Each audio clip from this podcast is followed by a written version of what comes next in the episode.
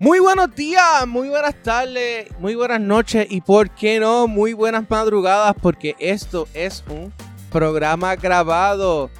Bienvenidos nuevamente a Historiando PR, el podcast de historia de Puerto Rico y, el Caribe, tu podcast favorito, donde aspiramos a investigar la historia de Puerto Rico un día a la vez.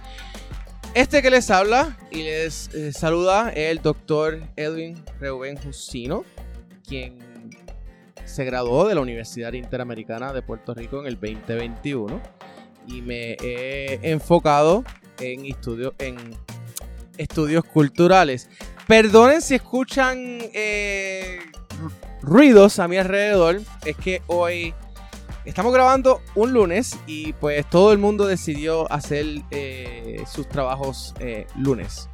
Eh, cuando hay una ola de calor y pues anyways.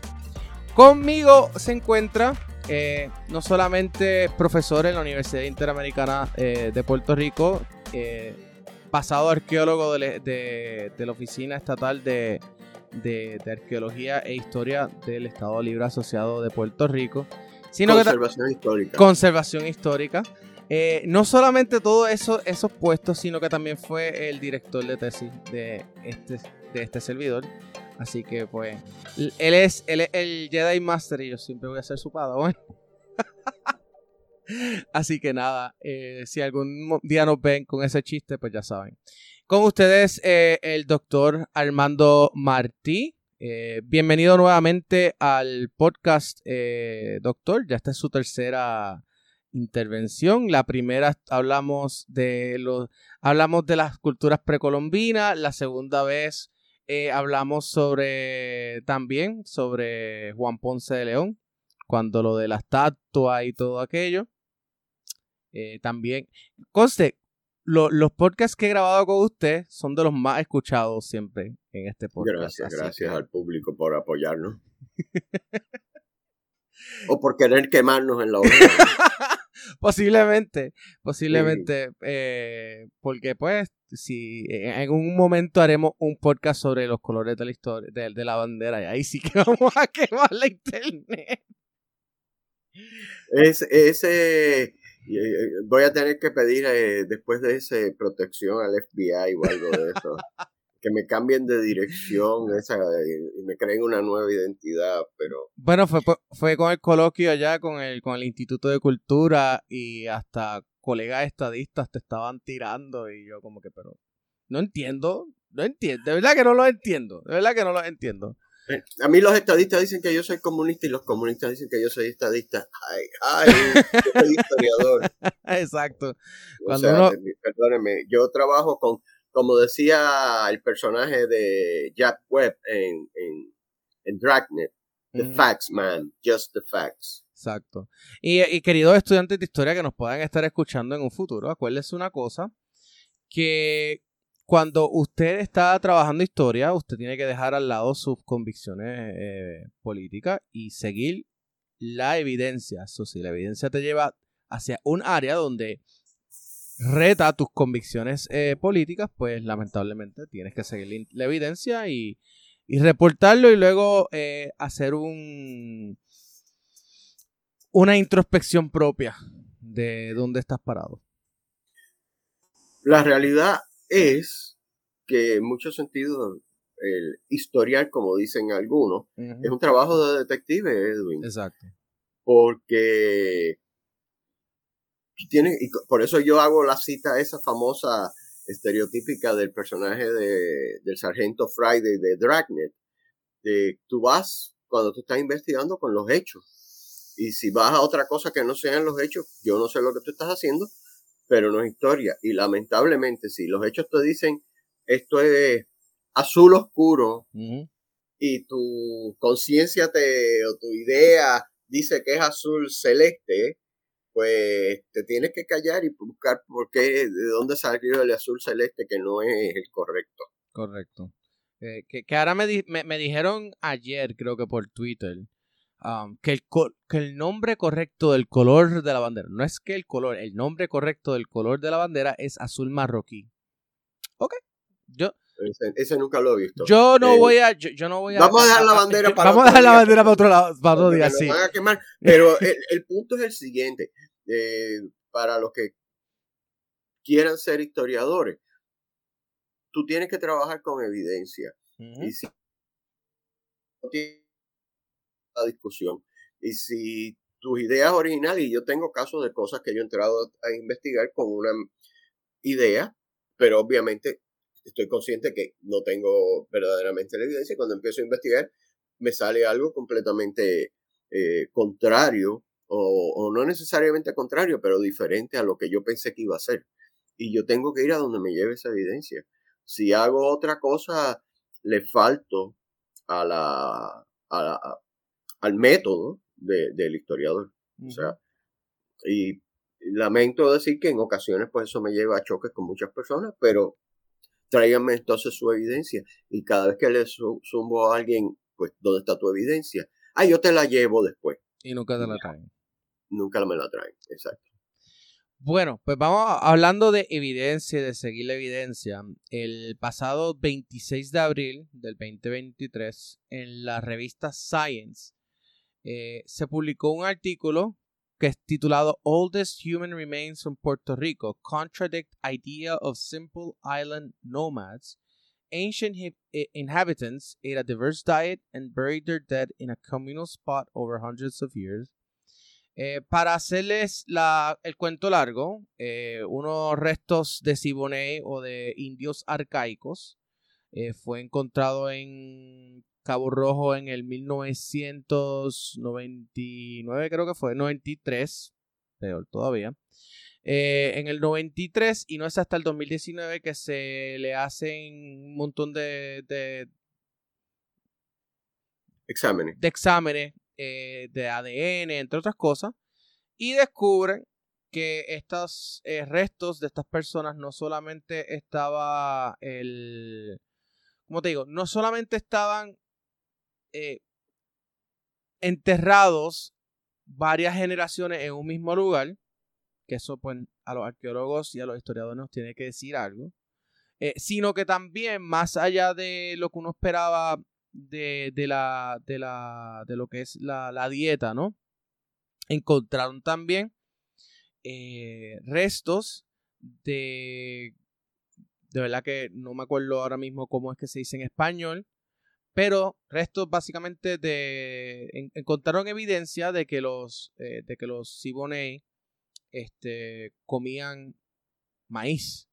Y entonces pues al, comer maíz eso significa pues que están que están eh, envueltos en agricultura y entonces los Siboneyes pues se ha pensado o la teoría de muchísimos años eh, propuesta por muchísimos otros eh, de tus colegas, eh, Martín, en el, campo de la arqueología, es que los Siboney o los arcaicos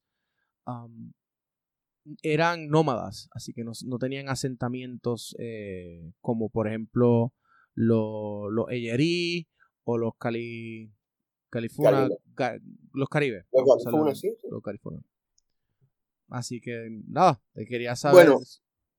Edwin, eh, primero que nada, te tengo que ser franco.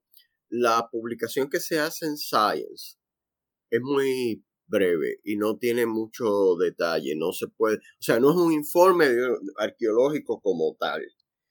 Por lo tanto, es difícil este, hacer una verdadera buena evaluación de qué se hizo y cómo se, se hizo y si se puede llegar a unas conclusiones tan, vamos a decir, em, radicales y no en mal sentido de la palabra eh, en ese trabajo. Este, déjame mover las cosas que la secretaria ahora quiere ir a la mesa conmigo. Este, ya, Tita, sí, te puedes quedar ahí tranquila. Mi secretaria es la gata. La gata, sí, la gata. Entonces, la cuestión es que, pues, yo lo leí, ok, tienen unas cosas, unos puntos que traen, una, traen un sinnúmero de preguntas, pero la noticia, porque lo que estamos viendo es una noticia, será en una revista científica, pero es una noticia, no es un informe formal. crea muchas preguntas. Ahora, suponiendo que lo que encontraron sea lo que dicen, eh,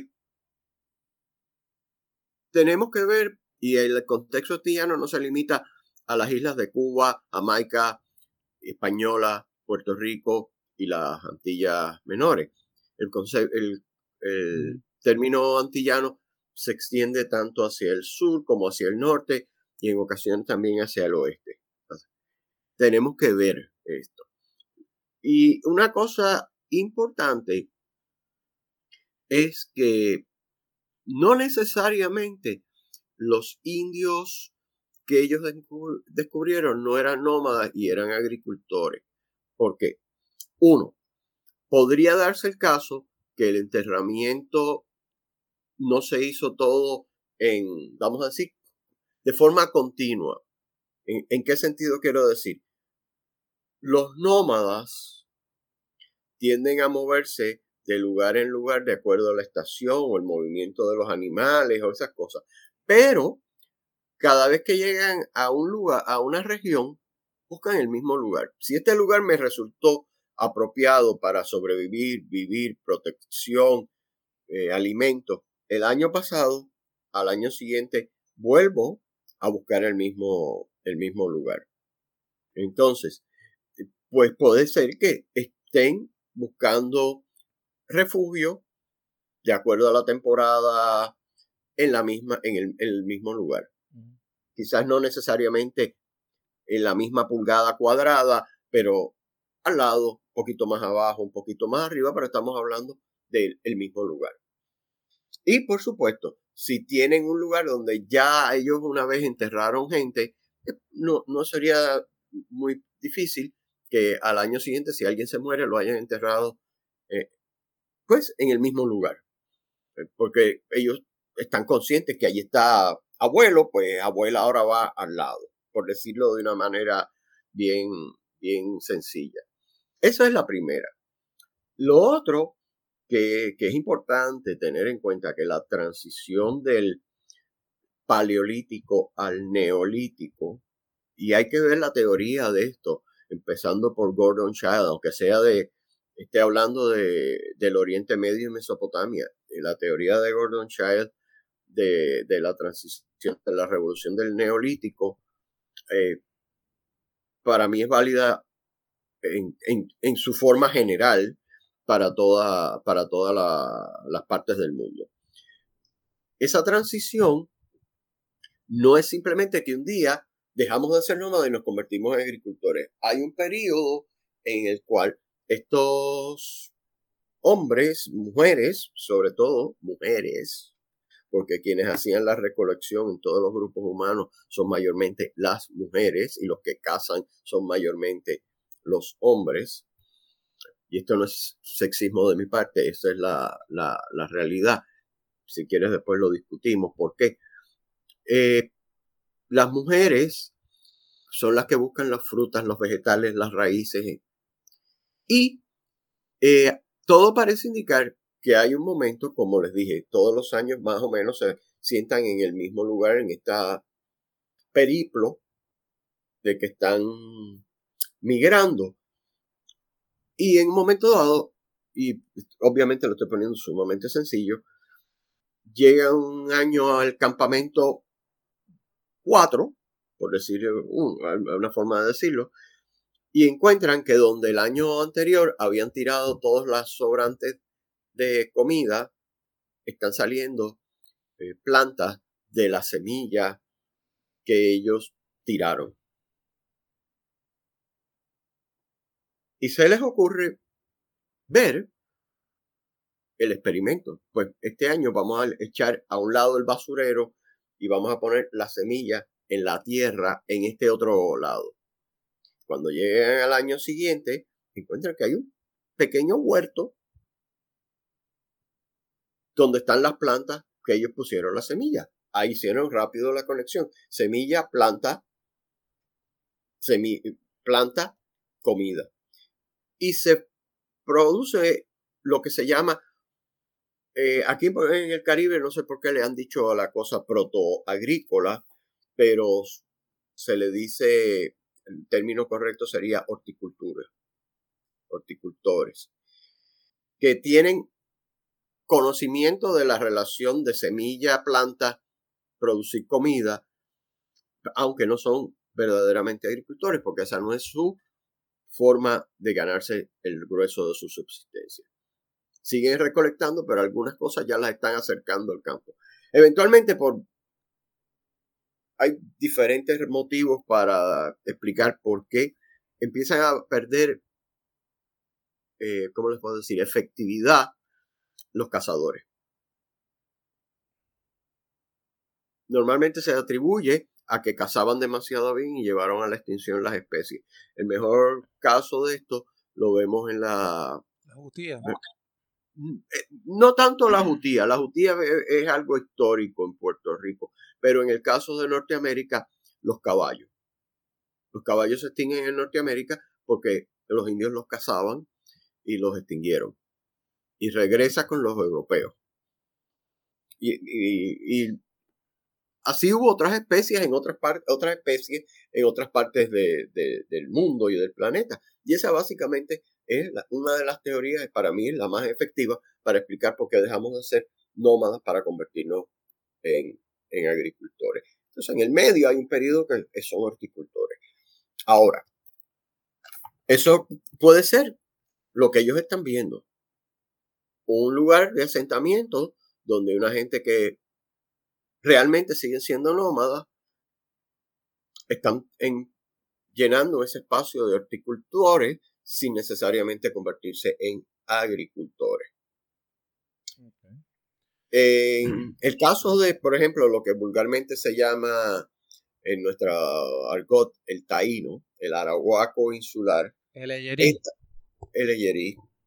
Eh, este proceso no se, no se da. ¿Por qué? Porque este proceso se dio en Sudamérica antes que ellos migraran. Cuando los arahuacos en, la manifestación cultural saladoide, como le dicen, eh, empiezan a entrar a las islas, ellos ya traen las plantas que cultivaban. Ellos no aprenden a cultivar en las Antillas.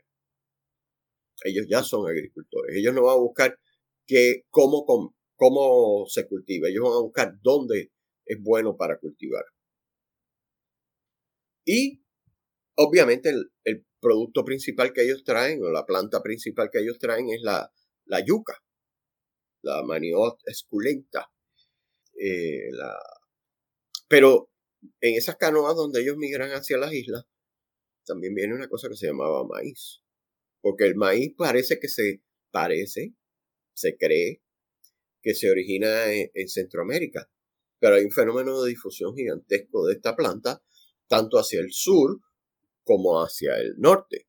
O sea, el producto principal de la dieta de los indios de Norteamérica que cultivaban era el maíz. El producto principal de aparentemente de las civilizaciones de Amazonia era el maíz. Y estamos hablando de algo que predata la entrada de los taínos a, a las islas. O sea, hay maíz por muchos lugares. Y de hecho, el maíz es posible que se haya domesticado en, la parte de Centroamérica hacia más hacia el sur y después se haya movido a lo que hoy llamamos México. Pero esas son cosas que realmente quien, donde debemos buscar la información no es en estudios arqueológicos, es en estudios de botánica. Una de las cosas que a mí me, me, me, llama mucho la atención, y yo creo que tú lo has leído, es el artículo que yo hice sobre el cultivo de la, de la yuca. Sí. el cultivo de la yuca, ese artículo para todo efecto práctico yo no trabajé ni historia ni arqueología, me fui a, a la, ¿cómo se llama? Botánica. al jardín botánico aquí de Río Piedra, a la estación experimental, les dije, ¿qué tienes de yuca? Y me empezaron a dar cosas y empecé a leer todo lo que decía de yuca, y en especial la cuestión genética de la yuca. Entonces, mi plan siempre había sido ir y volver y hacer, y hacer otras plantas de los indios y crear un, digamos, una historia de, la, de los cultivos aborígenes de, la, de las Antillas pero nunca lo he, se quedó en el tintero eso, y cogí otros caminos, lo que no quiere decir que no lo vaya a hacer, si Dios me da el tiempo, a lo mejor algún día puedo volver al jardín botánico y, seguir la investigación. Pero lo importante es que tenemos que ver esa parte de la, de la historia. Y cuando digo la historia, de esa otra ciencia. No podemos trabajar solamente con lo que digan los, arqueólogos o los historiadores. Aquí hay otro, otra información envuelta. Por eso de, de, de estar, o de, de, citar correcto, el artículo de Science eh, sí da un enlace al artículo como tal de la investigación. Y la investigación se, se, se llama Reconsidering the Lives of the Earliest Puerto Ricans, Mortuary Archaeology and Bioarchaeology of the Ortiz Site. Okay. Y ahí es que ellos dan un abstracto. Eh, si quieres te puedo leer el abstracto por encima para entonces... No, no, está bien. Ya con el título tengo un problema. Sí, porque están diciendo Puerto Rico y no es como que los... Eh, eh, Puerto Ricans. ¿Qué Puerto Ricans? Los, los Siboneyes no eran puertorriqueños. Ningún indio era puertorriqueño. Tenemos que esperar al siglo XVI a que haya la colonización, si quieren la invasión. O la conquista, la conquista. La conquista, como ustedes le quieran decir, que entra alguien a la isla y empieza a transformar la isla y a transformarse en el proceso. Por eso ese es el secreto de la transculturación. Y el puertorriqueño es el resultado de ese proceso de transculturación entre el, entre comillas, taíno, o sea, el eyeri, el castellano, no español, castellano, y los africanos. Y son, sí, y son muchas etnias, no hay una africana, hay múltiples etnias. Entonces, esa, esa mezcla, eventualmente, y no muy tarde, esa es mi, mi visión, ya para entrado el siglo XVI, eh, tenemos, tenemos algo que Quizás en la época no usaran el término, pero eh, se, eh, le decían criollo. Pero, por ejemplo, hay, una, hay un documento de un viajero que entiendo que es... Sé que era negro, en el sentido de que él era, era, era un negro liberto, hijo de, de, un español y una negra. Algo así era que era la historia, que él se monta en un, en un, en un barco y cuando llega a España y le preguntan de dónde él, y él dice, pues yo soy, yo soy puertorriqueño, o sea, yo soy de la isla de Puerto Rico. ¿En qué año fue eso? Eso fue una, eso fue, eso fue, eso fue, creo que fue en una de las clases que cogimos con, con Pablo. y que es... Okay. Porque el término Puerto Rico realmente no se empieza a usar para referirse a la isla hasta por lo menos el siglo XVII hasta básicamente bueno, podría ser así puede, ser el siglo XVII el, punto es de que ahí no ahí está digamos que este, este pensamiento eh, entre los historiadores y entre la gente que sigue la cultura puertorriqueña y que ah, tocan estos temas de que en el siglo XIX cuando se empieza a, gestar la identidad puertorriqueña y eso no es correcto. Bueno eh, vamos a ser francos. Para mediados del siglo XVI un señor que se llamaba Juan Troche y Ponce de León, don Juan Troche y Ponce de León, en un momento hace la referencia mi patria, refiriéndose a la isla. Y si ustedes van a la crónica, entre comillas lo de crónica, porque realmente no es, es, más que una crónica, pero a los escritos de Íñigo Abad, de que se escribe 1769, por ahí se publica para el 88, si mal no recuerdo. Este, él hace una descripción, una etnografía, en dos capítulos breves pero buenísimos, de la gente de la isla. Y ahí está bien claro, y él lo dice, que hay una conciencia y diferenciación entre los isleños y que se llamaban a sí mismos criollos, no usaban el término puertorriqueño, usaban el término criollo. Y lo que él cita, hombres de la otra banda, que son los, los peninsulares. Eh, ¿Cuándo empieza a usarse el término puertorriqueño? eh, es, algo que está eh, fluido. La primera momento que se conoce, que yo sepa que se usa el término puertorriqueño, es un español hablando de la gente de la isla y ahora mismo no me acuerdo quién fue, pero fue tarde en el, en el, en el 18. Y de hecho, si no me equivoco, este, ay, se me fue el nombre de la cabeza del profesor que, que era mi profesor, eh, López, López Canto. López Canto. Lo presenta eso como evidencia de conciencia de los puertorriqueños, lo cual yo discuto porque no lo dijo un puertorriqueño, lo dijo, lo dijo peninsular. Pero. Bueno, pero eso puede significar que hay una, hay una visión, eh, de, por lo menos desde parte de, la, de España, ¿no? Hacia sus colonias, de que los súbditos son algo distinto, no son españoles, son... Ah, no, eso, eso se ve desde bastante rápido. O sea, los indianos, que sería el término para decir el hijo de español nacido en América, que en la mayoría de muchos casos no era hijo de española. Ahí hay un proceso de mestizaje fuerte. Eh, ellos los ven diferentes a los peninsulares. Y de hecho, eventualmente sabemos, y es algo que lamentablemente no se ha trabajado, que, por ejemplo, los estudiantes de Puerto Rico y de Cuba que iban a España en el siglo XIX encontraban lo que llamaríamos discrimen de mucha gente. Eh, eso fue lo que le pasó a, a Simón Bolívar. Por eso es que Bolívar, Bolívar va a estudiar España, se casa en España y todo esto, pero él, lo tratan diferente. Lo tratan diferente. Y de hecho, el padre de, el, padre de la esposa de Bolívar no quería que se casara con ella, porque él no era él no era un marqués, él no era un, noble español. Era, era, de la nobleza criolla, entre comillas lo de nobleza, eh, como después de aquí hablar de, lo, de los Ponce de León, sí, de la familia Ponce de León, ah, la gran familia Ponce de León en Puerto Rico, pero cuando ibas a España, después de 100 años, ¿qué me importa a mí? Tú sabes, allá. Tú acá serás muy importante, pero allá no lo eres. Eso, eso lamentablemente ha, ha, ocurrido prácticamente en, todo, en todas las colonias imperiales de todos los imperios. Pero eh, such is life, I guess.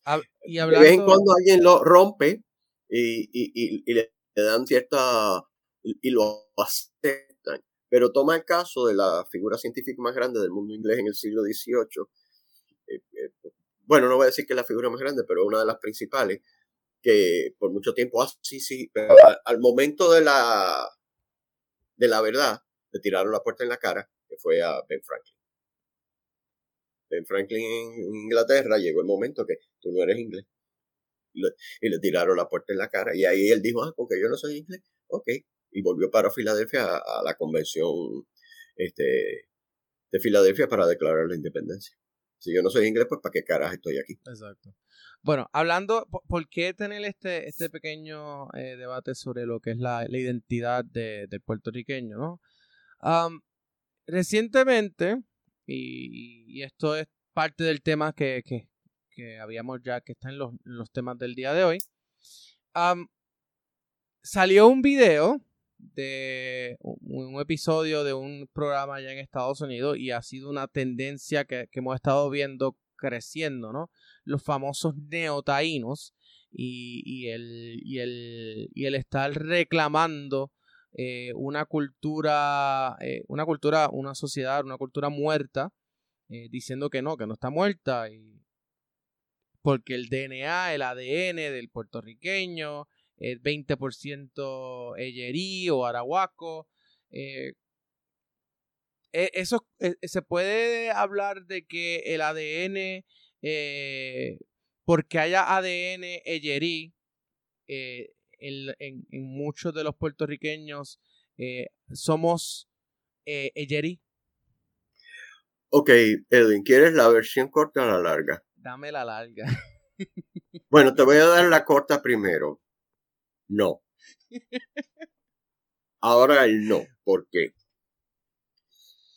Mira, y, aquí parte de la cosa que yo digo con todos estos trabajos, todos estos estudios y todas estas cosas, incluyendo lo que me acabamos de hablar hace unos minutos de, los enterramientos y el, y el maíz y eso. Una forma de definir cultura, y es una terminología que usan los, la gente que sigue el materialismo histórico, o sea, los, los seguidores de Marx. Pero en este caso yo creo que tienen razón. En muchas cosas los marxistas se equivocan, pero en esto yo creo que tienen razón. Es referirse a la cultura como modo de vida. La, y, de, y aquí es importante tener en cuenta que lo que define a una etnia, a una sociedad y la diferencia de todas las otras es la cultura. El francés tiene su cultura, el inglés tiene su cultura, el, el moro de Filipinas tiene la, su cultura, el japonés tiene su cultura, el boliviano tiene su cultura. El cherokee tiene su cultura. El cherokee tiene su cultura. Y cada uno es particular y, y en muchos sentidos es una respuesta al medio ambiente. Natural y humano. Porque la cultura es el medio creado por el hombre. Y una vez tú creas una cultura, todo el que nace se forma en esa cultura. Ese es su medio. Eh, y, puedo ir mucho más adentro en estas cosas y, y, escribir, eh, estar dos horas hablando de esto, pero vamos a dejarlo ahí, modo de vida.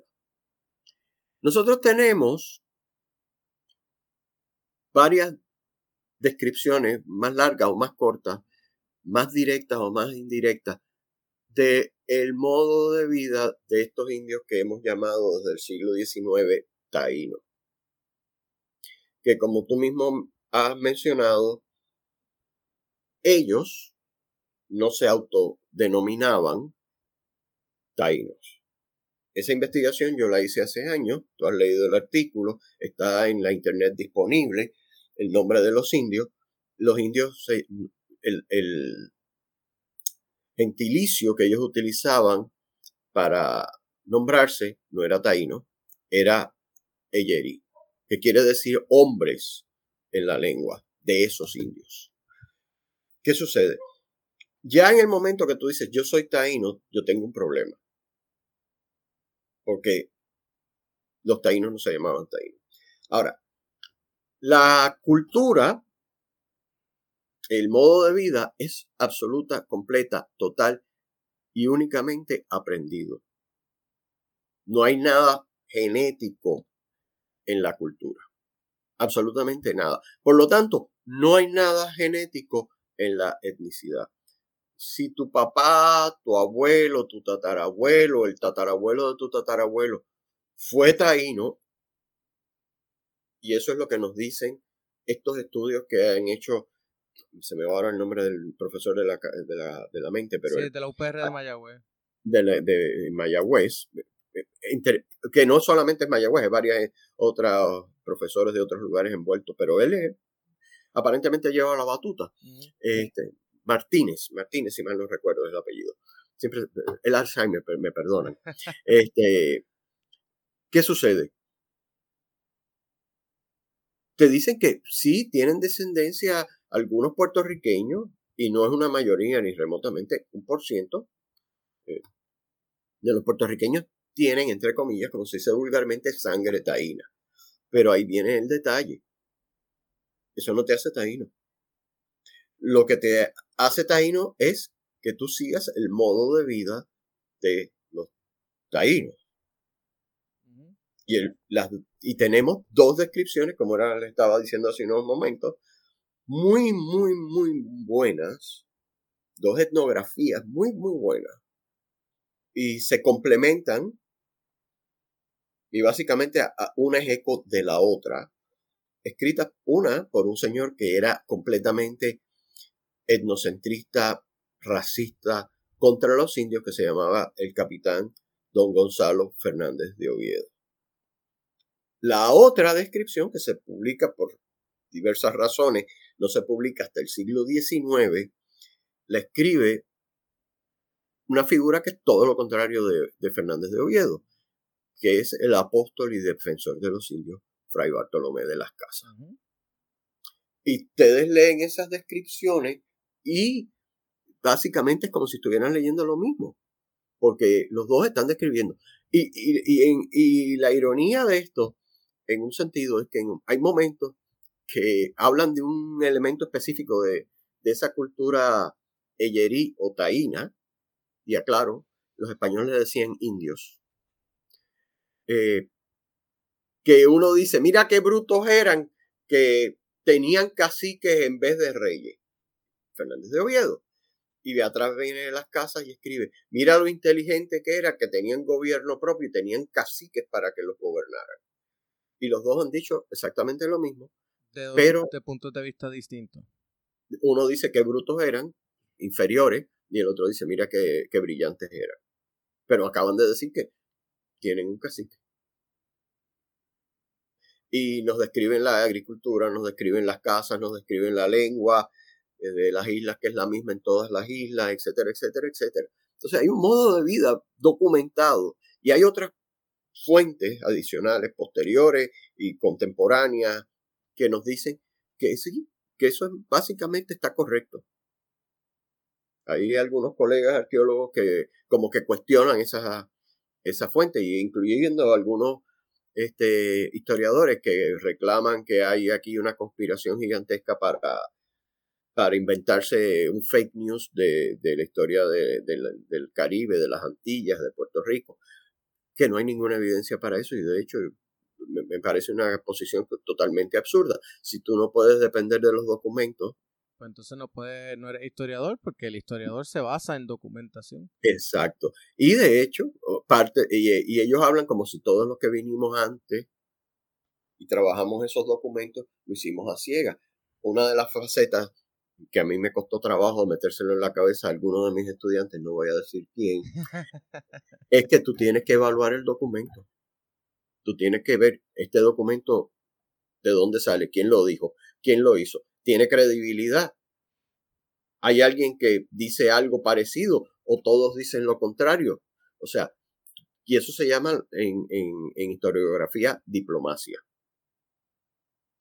Y ningún historiador decente, no tiene que ser maravillosamente bueno, decente, antes de coger un documento lo evalúa y lo juzga.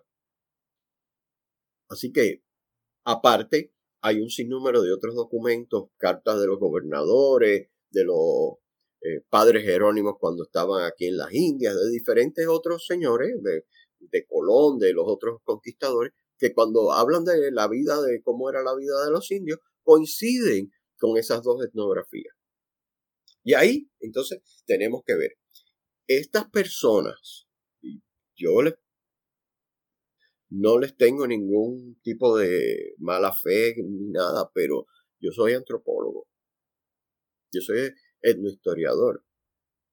Yo tengo que trabajar con las bases tanto de la antropología como de la historia. De acuerdo a las teorías de ambos campos, este, yo tengo que cuestionar el reclamo de que son taínos. ¿Por qué?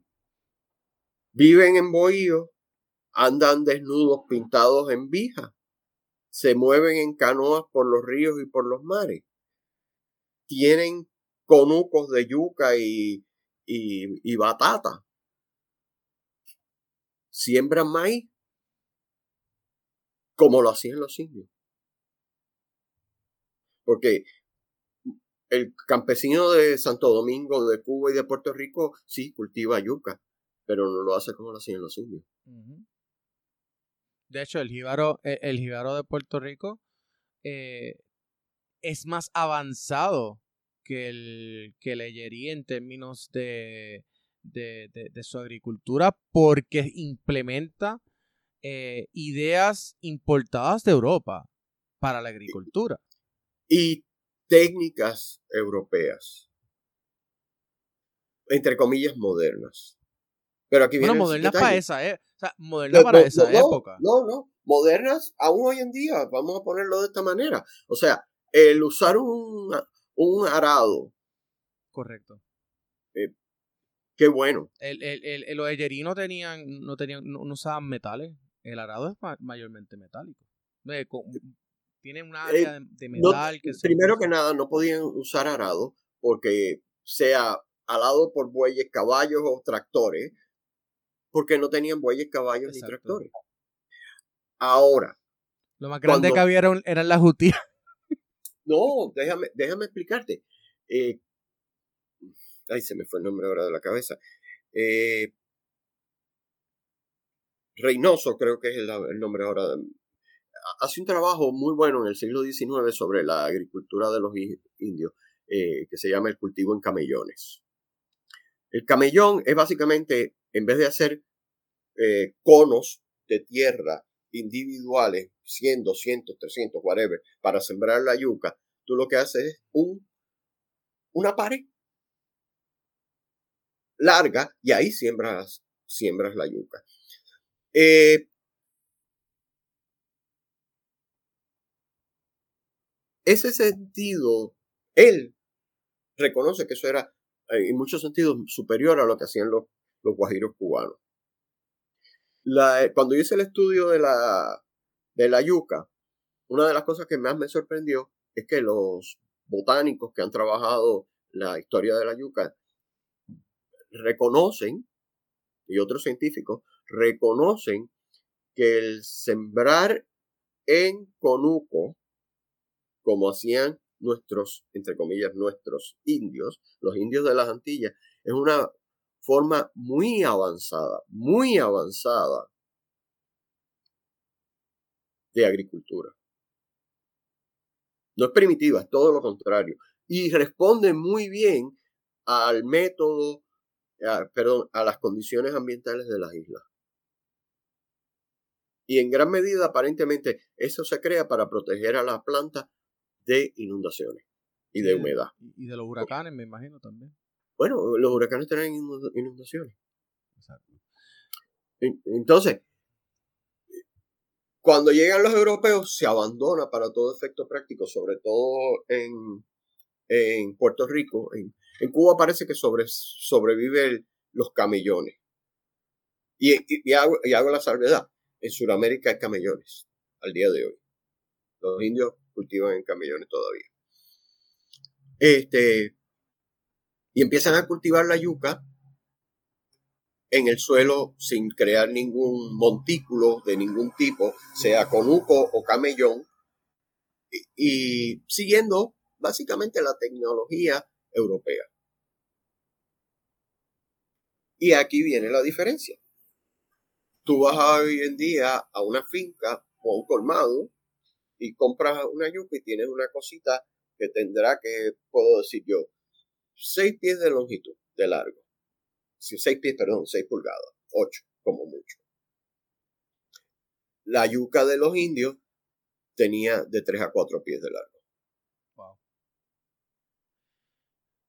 Y, y, y de hecho, una de las razones por la cual tenían que transformar la yuca en casabe es porque la concentración de ácido prúsico en ese tubérculo era tan alta que era venenosa. La yuca brava o yuca venenosa es por eso. Tú tienes que sacarle y cuando tú metías la, la molías, la metías en el cibucán para exprimirla y sacarle el jugo, le estaba sacando el veneno. Las yuquitas pequeñitas que nosotros comemos hoy en día, la concentración de, del ácido es tan minúscula que no es venenosa. Hago la salvedad, si tú te comes una yuca india, de esas de cuatro pies de largo, sin sacarle el veneno no te vas a morir, pero vas a estar queriendo morir. Porque los, dolores de estómago por dos o tres días te van a decir, obviamente si comes 50 libras de una sentada de yuca te vas a morir, pero nadie puede comer 50 libras de una sentada de yuca. Pero si te comes, por ejemplo, un canto de yuca, lo hierves y te lo comes, o te lo comes crudo, peor, te vas a estar dando alaridos de dolor por dos o tres días.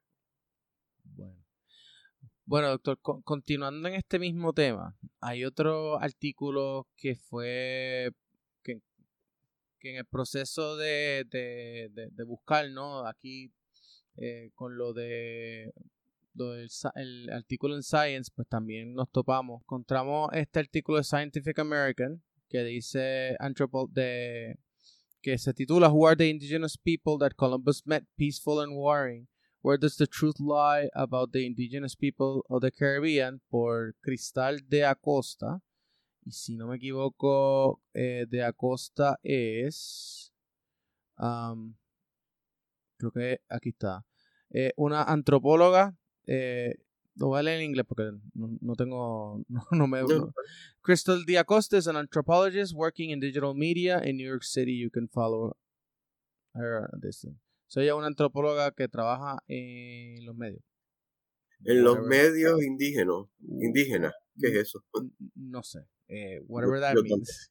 Um, okay. Pero eh, eh, que, quería hacer, quería dar un, un, ex, un, extracto de lo que ella um, escribió. Ella dice, eh, as a child, what I learned about indigenous people of the Caribbean could be summarized as follows. There were two tribes, the Arawaks and Caribs.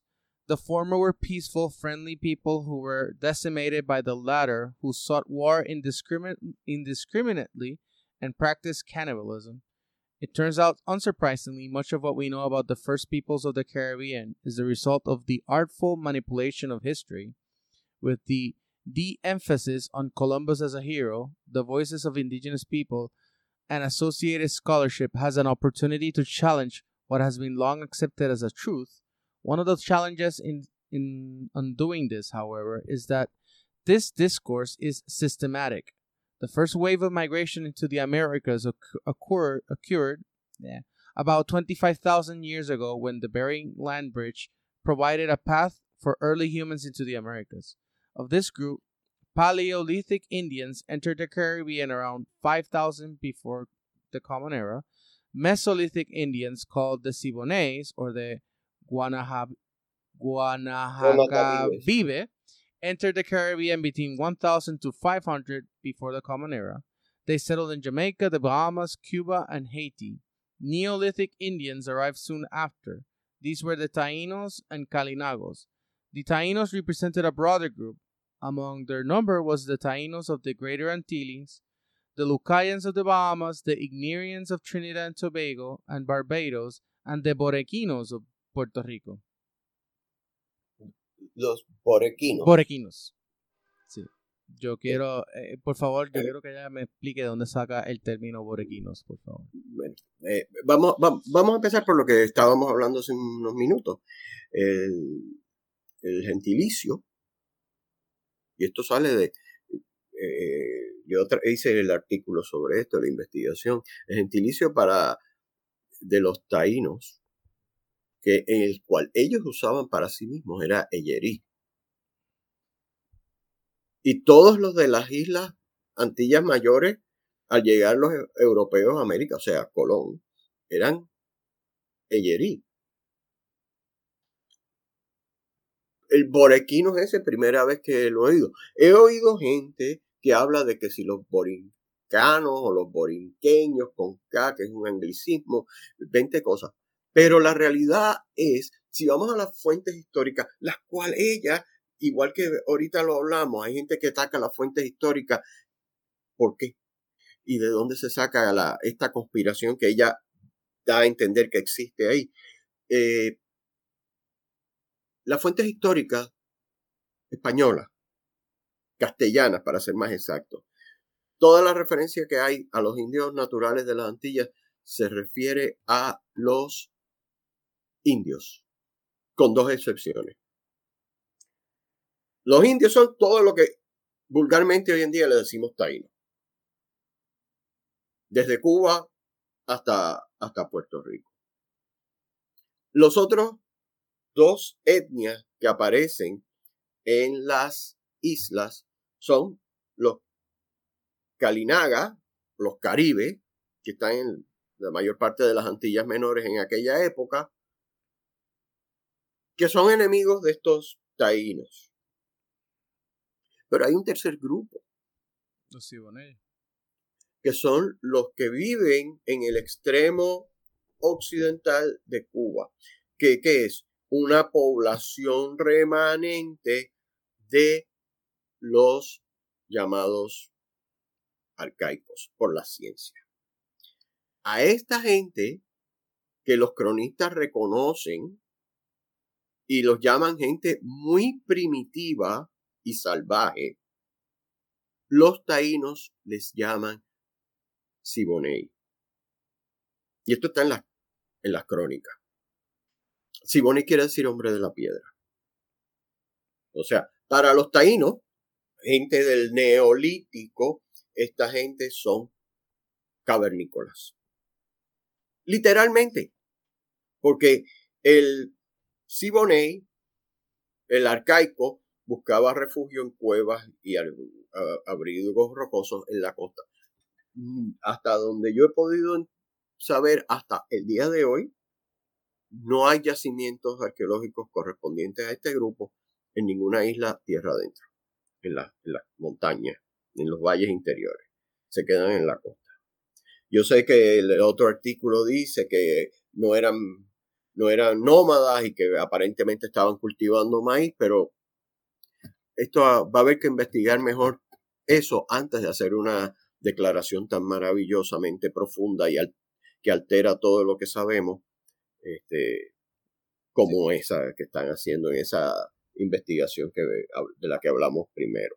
No hay que, y, haciéndote una, una, una, nota al calce eso, um, hay que también ver eh, si, se, si se encuentran otros yacimientos con ese mismo eh, panorama, porque no puede ser, por ejemplo, ese, ese grupo en particular pudo haber entrado en contacto con otro grupo que tenía eh, maíz, intercambiaron, hicieron un trueque y ahí es que aparece que ellos comieron, eh, que, ahí sale el maíz. O, otra posibilidad es el fechamiento. Que esas fechas estén, equivocadas por algún bueno, eh, contaminación o algo. Y, si vemos, y, si vemos el mismo artículo de Science, eso es una posibilidad, porque ah. El, los cuerpos eh, fueron encontrados en el 1993 y del 93 al 2019 eh, estuvieron en caja, estuvieron viajando por... fueron, fueron trotamundos, estuvieron en Puerto Rico, luego en Virginia, luego en Florida. ¿Qué curación se le hizo a ese material? estuvo como tiene que estar almacenado correctamente de acuerdo a la museología arqueológica moderna. Yo no lo sé. Hay muchas variables. ¿Se hizo la excavación correctamente? Yo no lo sé. O sea, la contaminación no es necesariamente de dónde lo guardaron, cómo lo guardaron. Pudo haber sido cuando lo, cuando, lo, lo excavaron. Y más allá, a veces se da la situación que realmente, literalmente, hay dos yacimientos uno encima de otro, uno al lado del otro. Y la gente los confunde como si fueran dos o uno. Eso, eso pasa. O sea, piensan que eh, todo esto es lo mismo, ¿no? Mira, esto es aquello y aquello es lo otro. Y si se hace como Dios sabe, a lo mejor sale, mira, este lado es una aldea taína del 1400 y aquel es un yacimiento arcaico de, del 2000 antes de Cristo, whatever. O sea, por eso no se puede crear estas declaraciones tan rajatabla por un descubrimiento que que reevaluarlo. Porque ese es el deber de los científicos. Correcto. Cuestionar y reevaluar. Eh, si, la evidencia se sostiene, bendito sea, vamos a, a trabajar y arreglar los libros. Pero por el momento, por un descubrimiento solitario, que tiene muchas preguntas más que respuestas, pues yo no voy a cambiar toda la historiografía de las Antillas. Ahora, eh, sobre la joven esta que escribe el artículo, eh, ¿cómo es que se llama? Ella, eh, ella es Diacosta. Diacosta. Me llama la atención un par de cosas. Primero que nada, dentro de la discusión que estamos, eh, ¿Cuál es la relevancia de cuándo entró el hombre a, las Américas? Eh, y de hecho, la fecha que ella da puede estar equivocada por 20.000 años. Puede ser más. están surgiendo evidencias de que hay el, hombre entra en el nuevo mundo antes de las fechas que se dan tradicionalmente. Lo otro, cuando ella hizo el término de que entraron primitive men, no, entraron Homo sapiens sapiens. No son early men, eh, primitive men, no son paleohumanos, son hombres modernos, en el sentido biológico de la palabra. Seres humanos como sí, no nosotros. Eran, no eran neandertales, no eran uh, astrolipithecus, que estaban no, en no- no eran Homo erectus, son Homo sapiens sapiens. Sapiens. Lo que migra a través de, de. Asia, de- por Bering o por donde haya sido, a América, son seres humanos. Y parte de la cuestión que tenemos que ver, por qué fueron tan efectivos en ocupar todo el continente relativamente rápido, es porque tenían la capacidad de nosotros, o la incapacidad de nosotros, dependiendo de la perspectiva que tú quieras. O sea, eran tan inteligentes o tan brutos como nosotros y pudieron eh, adaptarse por la cultura, no por lo biológico, al medio nuevo y se fueron moviendo hasta básicamente ocupar todos los nichos posibles en el nuevo mundo, en Norte, Sur y Centroamérica. Y el último lugar donde entra el ser humano en el planeta En el Caribe. es, es las Antillas. Que, bien, que es curioso. Se haya sido por el norte, por el sur, por el por donde sea, es el último lugar que el ser humano eh, coloniza. Pe- pensar que pe- pensar que hu- hubo asentamientos humanos en Nueva Zelanda primero que en el Caribe es, es- es- es difícil de de, Bueno. de, de- de- de- de entenderlo, pero pues, Búscate un mapa, búscate Tahití, sí, está mucho más lejos. mira qué hay alrededor de Tahití, No hay nada. y, pero el ser humano llegó a Tahití y colonizó Tahití. La- los polinesios llevaban dando tumbos y saltos por años por ahí. Yo no sé cómo se atrevían a hacerlo, porque todavía el taíno que sale de Sudamérica, cuando está en la costa de Sudamérica, ve Trinidad y de Trinidad ve la otra isla y de la otra isla a la otra. Estos desgraciados de Polinesia no veían la isla, no sabían para dónde iban. vi unos videos, hacerte, vi unos videos de que ellos, eh, de cómo ellos navegaban, ellos creaban, eh, era una, era Balsa. una, no, no, no, no, no, no me refiero más como el, una balsa, me refiero que ellos crearon un, un- una manera de navegar eh, siguiendo el magnetismo y unas cuestiones y está, está bien interesante, así que cualquiera que quiera puede ir, puede ir a YouTube y, y ponerse a buscar esos videos porque eh, si, para que tengan una idea, si, si vieron la película Moana y, y, y lo que le explica Maui eh, sobre la estrella y, y, la, y, y- y seguir la estrella, eso, eso es básico, pero eso es básicamente lo que usaban. Usaban las El estrellas. problema es que tú sigues las estrellas, pero ¿a dónde vas hay tierra? Esa, esa es la pregunta. O sea, recuérdate que a Colón básicamente le decían, tú vas a salir navegando y no vas a llegar. La, el- Colón decía que estaban equivocados. La realidad es que ellos tenían razón. Eh, Asia está a 12.000 millas, no está a 3.000. Ujú. Cuando tú salgas, si tú sigues por ahí para tratar de llegar, no te va a dar el agua ni la comida, tú sabes. Si no es que porque tropieza con, con lo que nosotros llamamos América, Correcto. eh, eh, se muere. O Doctor, sea, doctor, le pregunto, para enfocarnos un poco más en, en acá nuevamente en el tema, ¿de dónde viene esa palabra Guanajacavive? Eh, fíjate, no estoy 100% seguro, es una palabra de origen arahuaco. Eh, creo que, eh, ¿cómo es que se llama? Eh, el autor de Cueva, Caverna, de Caverna, Costa y Meseta, la, el antropólogo cubano, que ahora no me acuerdo el nombre, tú sabes cómo soy yo con eso, lo, creo que es el que le llama así a, a los arcaicos en Cuba. Y de hecho, hay una posibilidad. Irving Rose. No, no, no, es, es un cubano. Este. Lo tuve en la punta de la lengua y se me fue. Felipe bueno, Pichardo anyway. Moya. Pichardo, Pichardo Moya. Eh, eh, este, eh, Pichardo presenta, si no me equivoco, es el que introduce el término.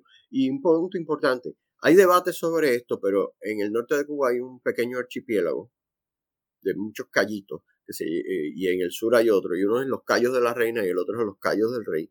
Y aparentemente hay ahí la discusión que si los indios que vivían en esos callos explotando también era lo que nosotros llamábamos arcaico. Eh, eh, la discusión no, hasta donde yo sé está todavía vigente. Obviamente vivir en esos sistemas naturales limitados pues tiende a ser, crear una simplificación de la, del modo de vida. Eh, que de hecho es lo que pasa con los, entre comillas, taínos que van a Bahamas. los taínos de Bahamas, los recursos son menos, la capacidad del carrying capacity de, la, de las islas es menor y por lo tanto los mismos cronistas y los mismos colonizadores y conquistadores te dicen que eran tenían un modo de vida más sencillo, una forma de ser más sencilla que los indios de Cuba o de la española y obviamente Puerto Rico. Por eso es que les llamaban, los diferenciaban como los lucayos, los lucayanos. Los lucayos, el nombre viene por el archipiélago. Y en un sentido sí, pero cuando tú ves toda la, volvemos, toda esta eh, etnografías que se hacen en la época. y, es más, no, ni siquiera las, las etnografías de las casas y de González de Fernández de, Oviedo, sino de la propia descripción de Colón. Todos coinciden que es, básicamente son los mismos indios, tienen la misma lengua, tienen en términos generales el modo de vida. O sea, uno, para decirlo de una manera, unos son citadinos y los otros son campesinos pero todos pertenecen a la misma, al mismo grupo. De hecho, los primeros intérpretes que Colón tiene aprenden, eso, hablan entre comillas lucayo. Cuando llegan a Cuba y a la, española se entienden perfectamente con los indios de Cuba y la española. Lo que quiere decir que hablaban la misma lengua. hablaban la misma lengua, exacto. Eh, aquí aquí la, la, la, compañera continúa escribiendo una. En otro párrafo dice que The absence of either Arawaks or Caribs from the above groups is significant. The Arawak label comes from European interaction with Loconos. Today it is used as a language designation. It is the Locono who may have originated the label. There was a Locono settlement in Araquay, located in the lower Orinoco. They were known to be friendly with the Spanish, and perhaps this friendliness was perceived as peacefulness. They traded freely with them and, and offered them gifts, and in, in, and in exchange, they may have been momentarily spared being captured and enslaved. Legend holds that the Loconos themselves adopted the name Ara- Aruacas as a way to distinguish to the Spanish that they were a friendly group. Aruac became Arawak, the peaceful people of the Caribbean. Ok, eh, de nuevo, esta señora, de la forma que habla, trata de poner la designación de Arahuaco eh, en el siglo XVI. La, designación de Arahuaco eh, se da en el siglo XIX eh, con los estudios lingüísticos que hacen más de una persona, pero principalmente Von Martius, el, naturalista alemán, antropólogo, etnólogo. El que, el que se inventó el término taíno el, que les pone Arahuaco. Y el que les pone. Y el, y el otro que tiene un rol importante en esto es Brinton, el, el otro naturalista que creo que era norteamericano. Entonces, eh, tenemos que tener cuidado y, y, esto es parte del problema.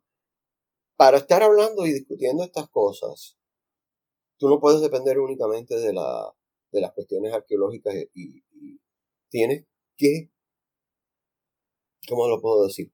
Estudiar y conocer la historia de las investigaciones etnológicas y etnográficas antropológicas de los indios de Sudamérica. Eh, si tú no conoces esto, tiendes a, a, perderte. O sea, hay que conocer la historia de la disciplina. En el caso nuestro, la historia de los, el estudio de los, nuestros indios, como dice la gente vulgarmente, conlleva no solamente estudiar las crónicas, que es lo que la mayoría de la gente ah, se limita, también conlleva estudiar los, los trabajos arqueológicos en las islas, fantástico, que otros amplían y tocan eso, pero hay que ver los estudios etnográficos, las fuentes históricas de Sudamérica. Hay unos trabajos de, sobre el Orinoco, sobre todo en la literatura de las, entre comillas, crónicas españolas, maravillosos del siglo XVII y XVIII, donde aparecen indios que son parientes de, de, nuestros indios. Eh, hay una muy buena de Joseph de Acosta. Y Gumila hace unos trabajos fabulosos también. O sea, hay antropología que se está haciendo en Sudamérica para todo efecto práctico antes que existiera el campo de la antropología. ¿Por qué? Porque estamos haciendo etnografía, descripciones de, de, estas sociedades y su modo de vida, de su cultura. Y si tú no entiendes y no has estudiado eso y no lo conoces, chocas, tropiezas cuando vas a tratar de hablar de las islas. Lo mismo que antes de decir que los arcaicos eran esto o aquello, hay una similitud muy significativa y esto lo, lo, comenta eh, querido colega, el doctor Pablo Hernández, entre los indios siboneyes arcaicos, guanatavives, como si les quieres decir así, con ciertos elementos de las culturas del, Golfo de México, en el norte. Y aquí todo el mundo rápido trata de cortar esa parte de, los indios del norte y las influencias que pueden haber tenido en esta cuestión y nunca he entendido por qué, excepto porque eso es Estados Unidos y nosotros somos, eh, no somos, no queremos ser americanos, yo no sé cuál es el problema. O sea, pero tenemos que darnos cuenta, en el año 2000 antes de Cristo, eso no era Estados Unidos y esto no era Puerto Rico. O sea, eh, ¿cuál es el issue? Eh, tenemos que estudiar investigar a más profundidad la posible conexión que hay de estos indios primitivos, primeros, que de hecho no fueron los primeros.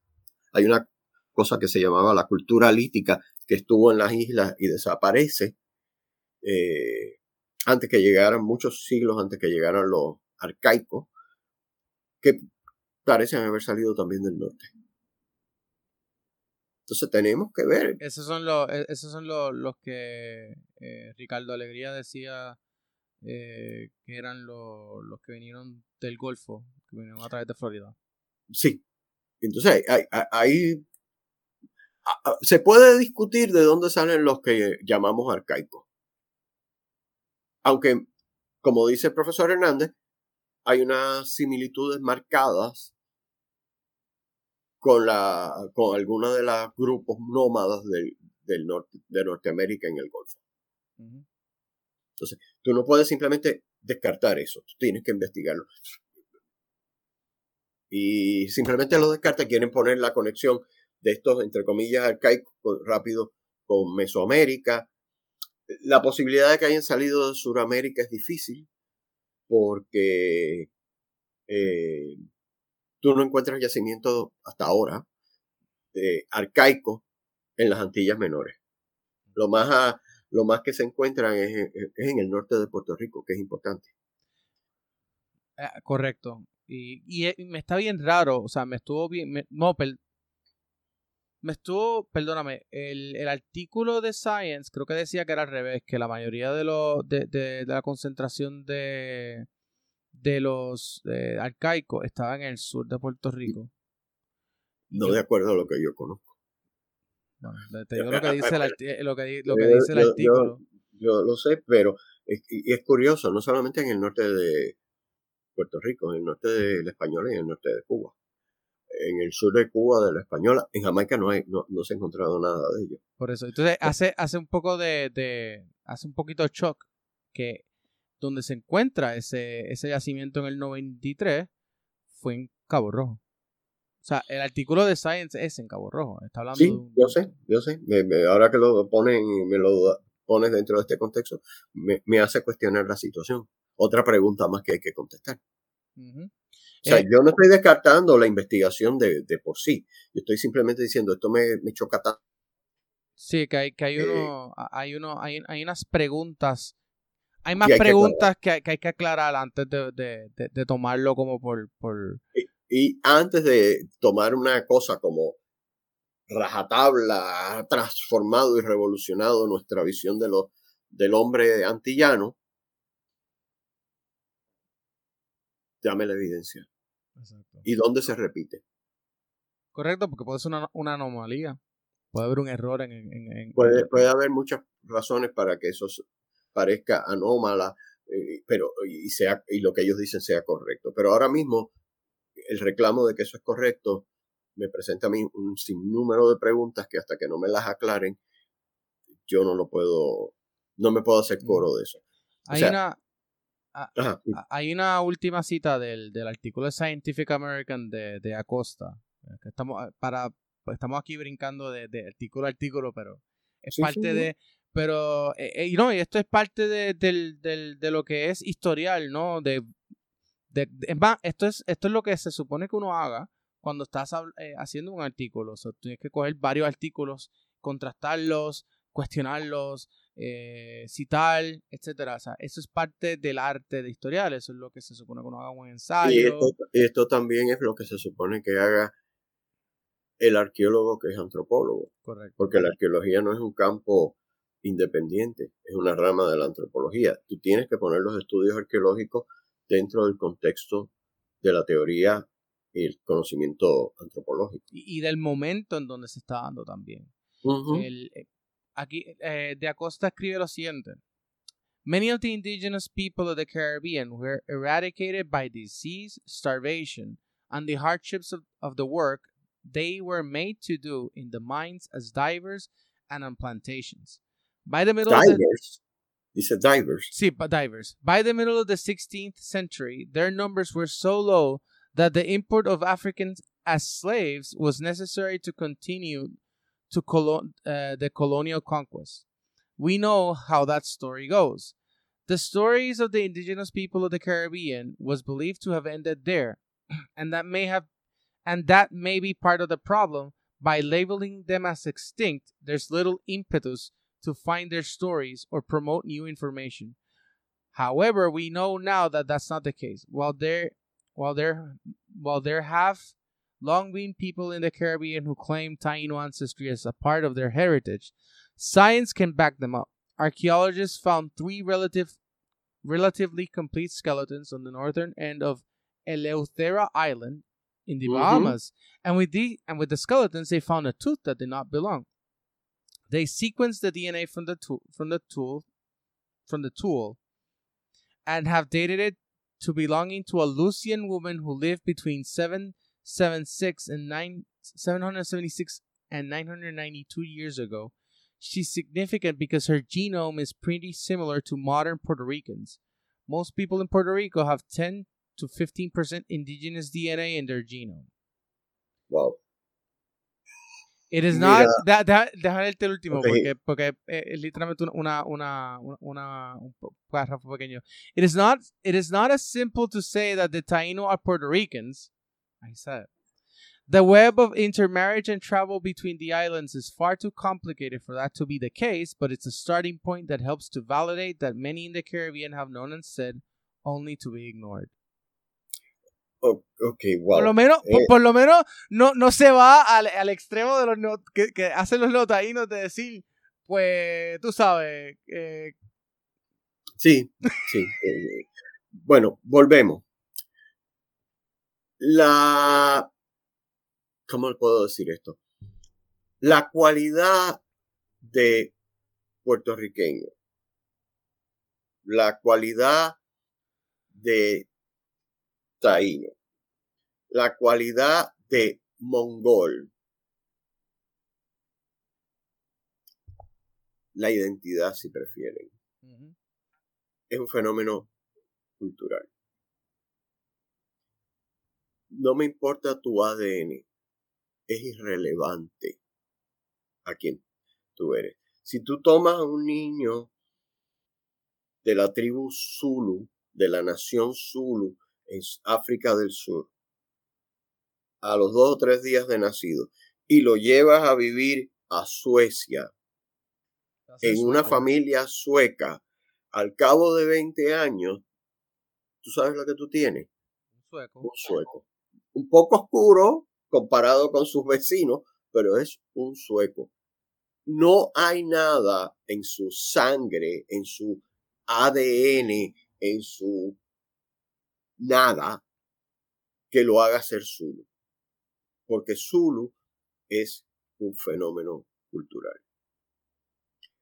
Decir que alguien tiene ADN puertorriqueño, como ella me parece por lo que tú leíste ahí, acaba de No, no, decir. que los puertorriqueños tienen ADN No, no, pero en un momento dice decir que ella tiene las mismas ADN que un puertorriqueño. Eh, Hablando de la Lucian. Ah, Lucian Eh, women that who, who lived between 776 and 992 years ago. She's significant because her genome is pretty similar to modern Puerto Rico. e- Eso es un disparate. ¿Por qué? Hay dos fenómenos que forman al, al puertorriqueño, al cubano, al dominicano, al argentino, pero sobre todo en nuestra región. Cubanos, puertorriqueños, venezolanos, dominicanos, colombianos. Uno es el mestizaje, la mezcla de raza. Un español se casó con una india y hago la salvedad, se casaban con las indias. No todos, pero hubo matrimonios, consta en los registros que indias se casaron con los españoles de muy buena gana y tuvieron familia y descendencia. Un africano o un negro español, que no es lo mismo, Juan Garrido, tuvo relaciones con una india y salió un niño. Salieron niños de hijos de español e india, de eh, africanos o de negros españoles de India, y en algunos, y realmente yo nada más que tengo un caso, un indio se casó con la hija de un español y no estoy seguro si la hija del español en ese caso era mestiza o era, o era entre comillas, española. Todos los demás casos que he visto son el de la clase superior, varón, se casaba con una mujer de la clase del grupo inferior. Sí, hubo violaciones, todo lo que quieran, pero hubo matrimonio, hubo hijos. La descendencia es mestiza. Prácticamente decir criollo, es decir, y más cuando tomamos en cuenta que el porciento de mujeres europeas que llegan a las islas en, los primeros- eh, en el mejor de los casos, 30%. El, el europeo va a buscar pa- pareja con las indias y con las negras. O sea que tenemos un enorme grado de mestizaje. Fenómeno que viene de Europa. En España, como dije, hay negros. Antes, que, antes del descubrimiento. Y libres. ¿Y qué sucede? Ese es uno de los fenómenos. Lamentablemente la gente se enfoca en eso, más que nada. Pero hay otro fenómeno. Que de hecho, uno de los grandes eh, estudiosos del fenómeno del mestizaje, Magnus Morner, dice, el más importante no es el mestizaje biológico, es el mestizaje cultural. Eso es lo que Fernando Ortiz llamó transculturación. Transculturación. Y Fernando Ortiz, aunque es antropólogo, presenta un problema y una, no quiero decir un problema en el sentido malo, pero una apreciación que el fenómeno clave para entender la historia de Cuba, porque le estaba escribiendo de Cuba, y de forma concurrente, creo que es la palabra que usa ahora mismo, no me acuerdo, la historia de toda América es la transculturación. O sea, él presenta una teoría histórica de la formación de nuestras sociedades, de nuestras etnias, la transculturación. Volvemos.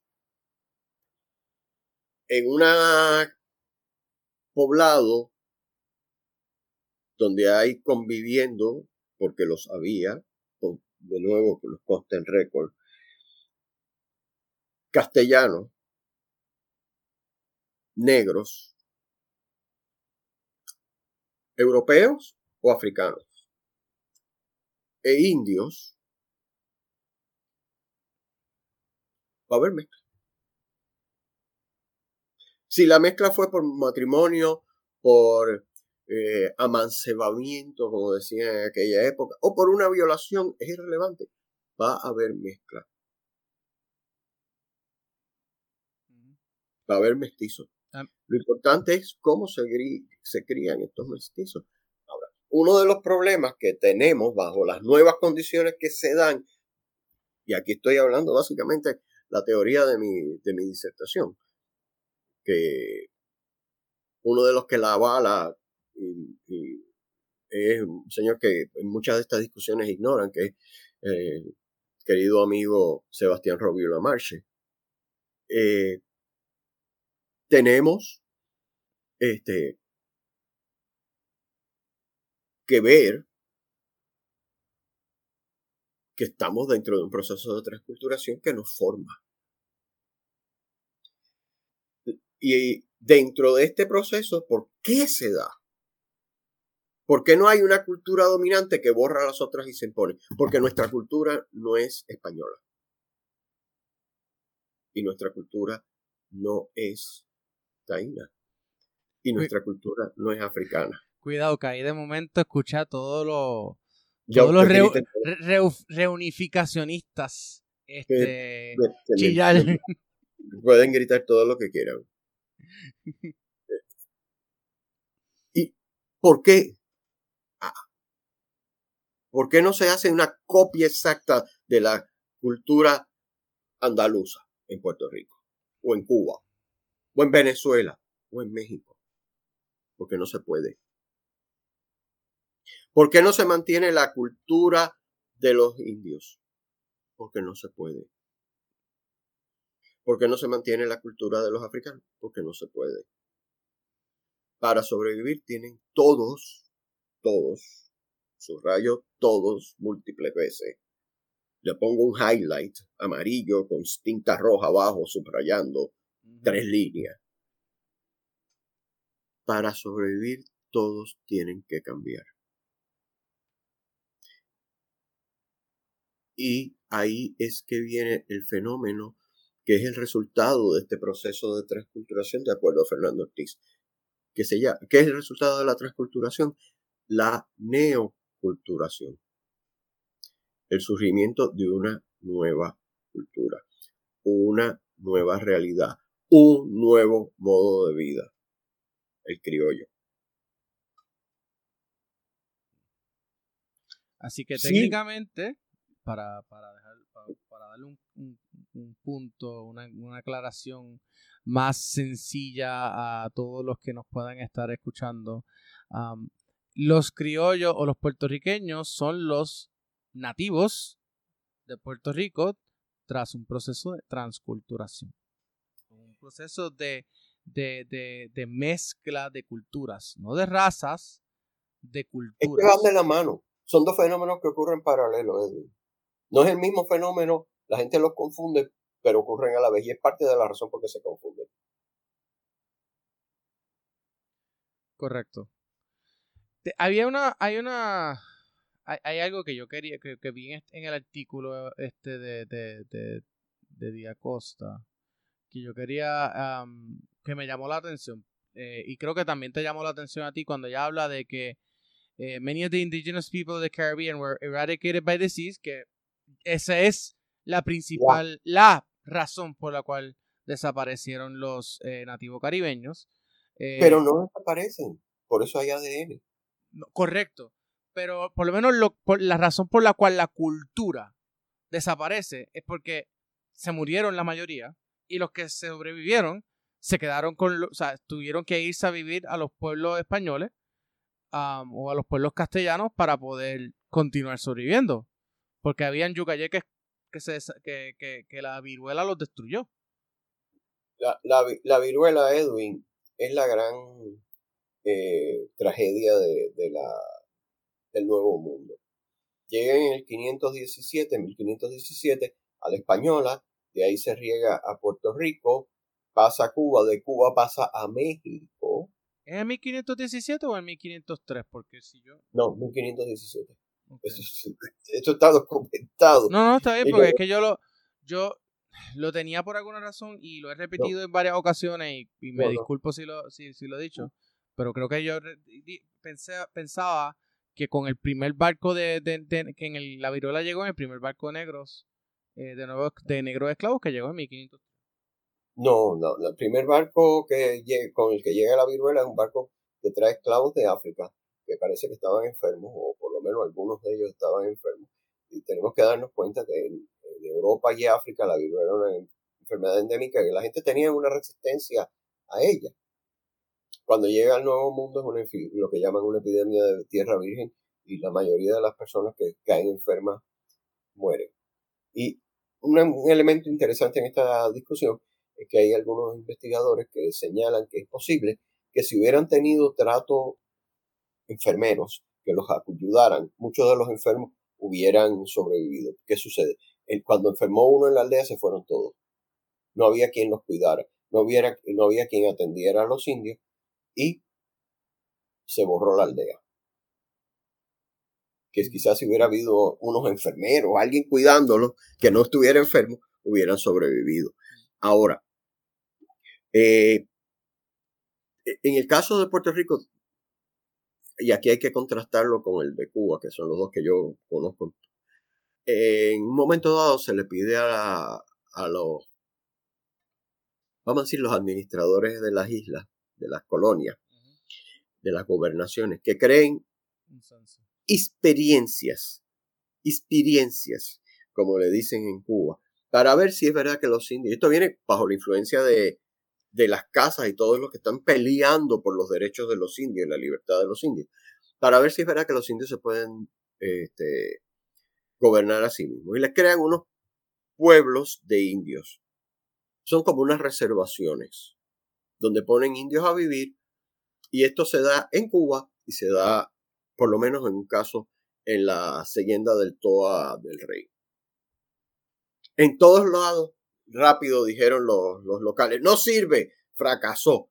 Pero eventualmente parte de la cosa es que se prueba que estaban manipulando, dando los indios que estaban incapaces, los indios que estaban este, eh, enfermos, los indios que estaban muy viejos, no ponían a todos los que tenían que poner en la aldea y por supuesto las aldeas fracasaron. Pero eventualmente el rey reconoce esto y declara la libertad de los indios. Y algunos de, en Cuba hay algunos de estos pueblos de indios que sobreviven. Y de hecho, si tú vas a esos, entre comillas, pueblos de indios hoy en día, tú vas a encontrar en Cuba unos guajiros, y uso el término con toda, con toda, con toda la intención. Con toda la intención. Cubanos que hablan como cubanos, que se comportan como cualquier otro guajiro cubano, pero que fisionómicamente tienen más o menos de la, del fenotipo del indio. Entre estos pueblos, ok, el primero que te voy a decir probablemente no queda nada de, indio, eh, es eh, Guanabacoa, cerca de La Habana, pero está, hay uno muy famoso y han ido a estudiar a los indios de, de allí muchas veces en Oriente donde más se, dio esto y sobreviven, el Yayal.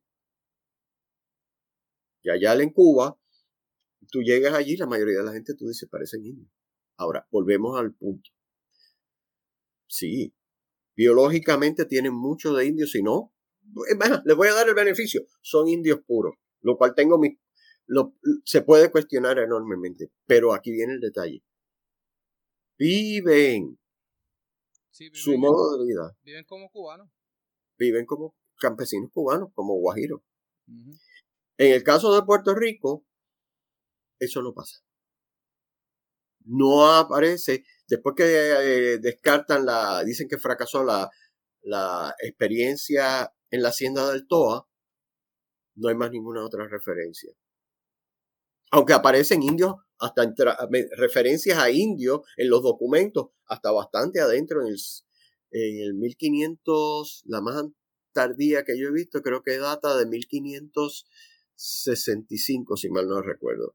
Y fue un caso que unos, una pareja, matrimonio de indios, llevaron porque los estafaron.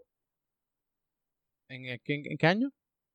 Creo que fue en el 1700, perdón, 1565, 70, por ahí. Ahora mismo no me acuerdo la fecha exacta. Esa es la, la, mención más tardía que yo he encontrado en las fuentes documentales de indios, indios libres, que tienen una finca, para los efectos, una, una como decimos aquí, una, eh, ay diablo, un huerto, una casita, un bohío, siembran y viven de lo que siembran. Y vino un listo y les hizo una trastada y les hizo una estafa. Y entonces ellos van a reclamar. Y de hecho, lamentablemente, la, la cosa los traumatizó tanto que por lo que tengo entendido, la, pareja se suicida al final. Pero declararon culpable al, al estafador. O sea, lo estoy diciendo de una forma muy coloquial y sin profundidad, pero sí. Entonces, estoy, como que, wow, esta es la primera vez que escucho eso. Sí, o sea, hay casos de, hay casos contra los españoles por maltrato de indios. Ahora, en este caso no fue por maltrato de indios, fue por estafador. Claro, está estafando un indio, eh, eh maltrato de indios, pero ya los estaba tratando como cualquier otro vecino. Hacían que eran indios. Eh, y tenemos en Cuba el caso, dime. No, que, que una cosa que me, de, de, volviendo a los artículos de Scientific American, que me, que me, porque yo entiendo, por ejemplo, puedo entender las minas. Eso yo lo entiendo. Y las supuestas plantaciones que yo estoy como que, ¿a, qué se refiere ella por plantaciones? Porque eh, no habían plantas, ese uso de, la, de, de, plantación me suena más como, como al sur de los Estados Unidos, esa, esos enormes latifundios que existían o, o cuando venían aquí a Puerto Rico los, los, latifundistas eh, eh, que no estaban aquí, ¿no? Que venían, compraban las tiendas, las tierras, y entonces tenías una, unas plantas, una, o sea, unos sembríos enormes. Cuando tú hablas de plantaciones, eso es lo, lo que viene a la mente. Mira, pero, pero que ya que pongan aquí divers de, no, sé qué, de, otra, pero que, la forma que tú lo dices parece, eh, aquí no había, hasta donde yo sé, no había nadie buscando. Eso era en, Sudamérica, en tierra firme. Por eso, o sea, pero, que... pero no sé, la verdad que yo no sé. Es que a veces la gente ve algo pasó allá y debe haber pasado aquí porque allá pasó. Eso no es así. Eh, en Puerto Rico, en el siglo XVI, se tratan de crear haciendas de azúcar. Las haciendas, exacto. No son, no son plantaciones, son haciendas. Bueno, técnicamente supongo que sí lo son, pero aquí viene el detalle. O sea, rápido el indio que está en la plantación, entre comillas, ¿verdad? En las haciendas de azúcar, lo descartan. Primero porque se estaban muriendo, se estaban acabando. Aquí la población de los indios nunca fue grande. Eh, tanto Brau como Irving Browse ponen el número en 16.000. Yo estoy de acuerdo que mejor de los casos fue eso o 18.000. La agricultura taína no daba para sostener más gente que, que eso en, la isla. Eh, pero tú vas al informe de, de Melgarejo, el llamado informe de Melgarejo del 1582, y si tú ves la relación de las ingenios y de las plantaciones de azúcar que hay en Puerto Rico, están desapareciendo. O sea, la gente dice que, si no me equivoco, el número es 12 que menciona el informe, pero léelo con calma. Aquella cerró, la otra está decaída, esta está, está hablando de una industria moribunda. Lo otro que se cultiva en la época del 16, que se le trata de crear para promover la economía cuando, entre comillas, se acaba el oro, que no es verdad, es el jengibre. Pero la práctica del cultivo de jengibre es mucho más suave que la práctica del cultivo del azúcar. O sea, eh, que a los indios los tenían en plantaciones como tú estabas haciendo la referencia, ¿verdad? Como las que qué sé yo, las que uno ve en Gone with the Wind, aunque el viento se llevó, o una cosa así, bien estereotípica. Como lo si que sea en el siglo XIX eh, eh, es, anacrónico, es anacrónico. Exacto. O sea, no, no.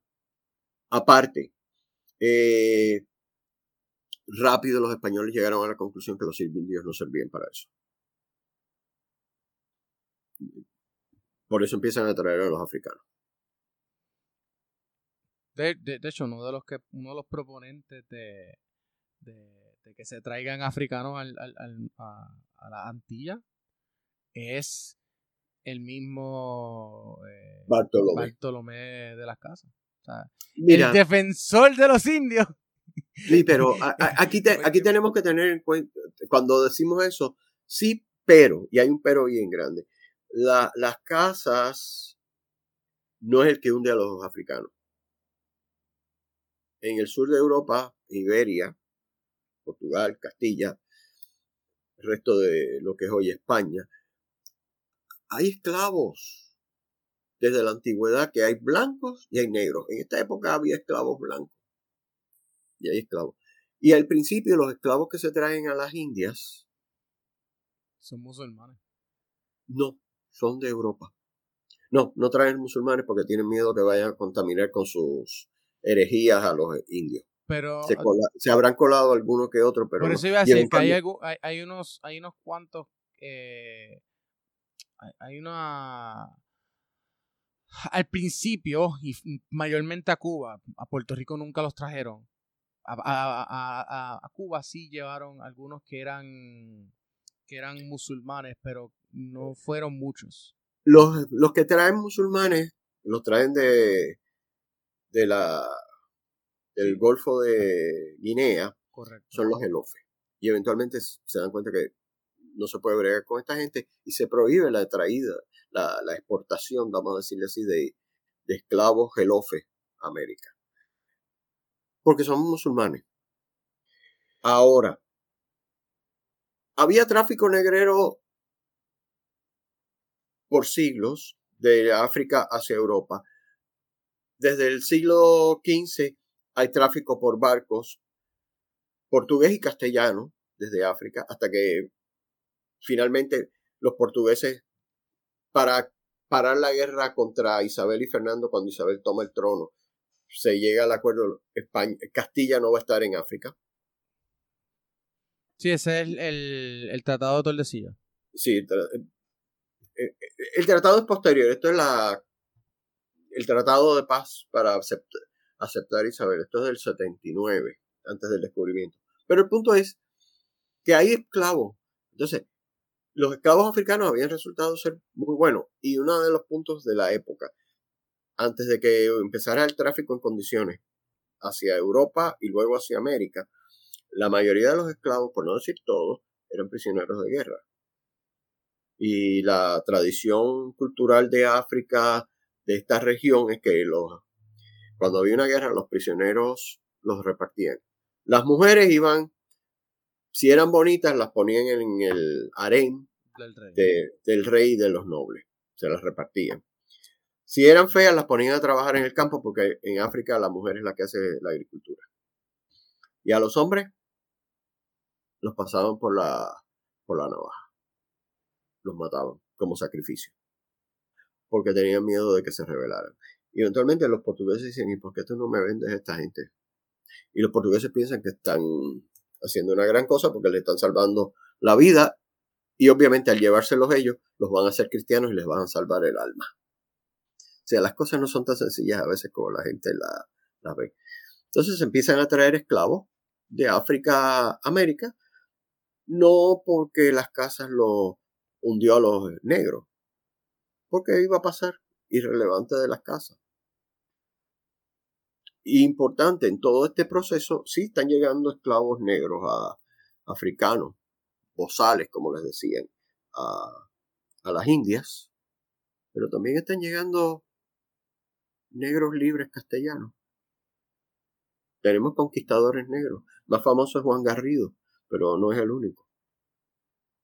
Es más, eh, la primera persona que vio América supuestamente, de acuerdo a la tradición, es un negro.